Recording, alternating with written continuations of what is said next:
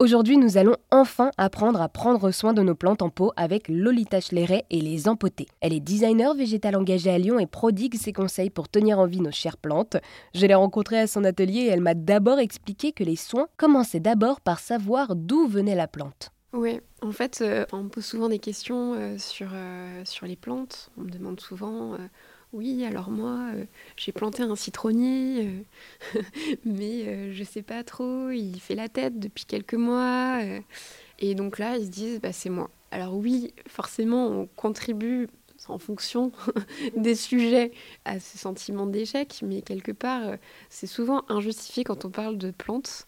En fait, il faut se dire que dans la vie d'une plante, qu'on peut acheter euh, d'ailleurs euh, en général c'est rare qu'une plante qu'on achète qu'elle ait euh, quelques mois. C'est pas comme un petit chaton. Et en fait c'est pas directement nous qui influons sur la vie d'une plante.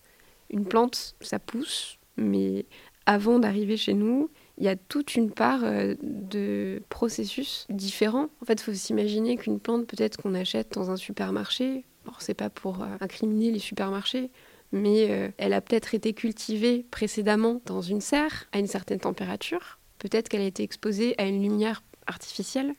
En fait, tous ces peut-être, finalement, c'est une part d'inconnu qui est immense dans euh, la vie de la plante. En fait, on va avoir plus ce, rapport en fait à l'anticipation et à essayer de comprendre l'historique. Sauf que la plupart du temps, on n'a pas accès à ces informations.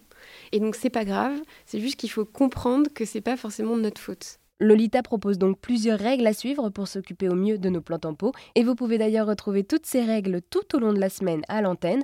Merci beaucoup à Lolita pour nous avoir présenté les empotés.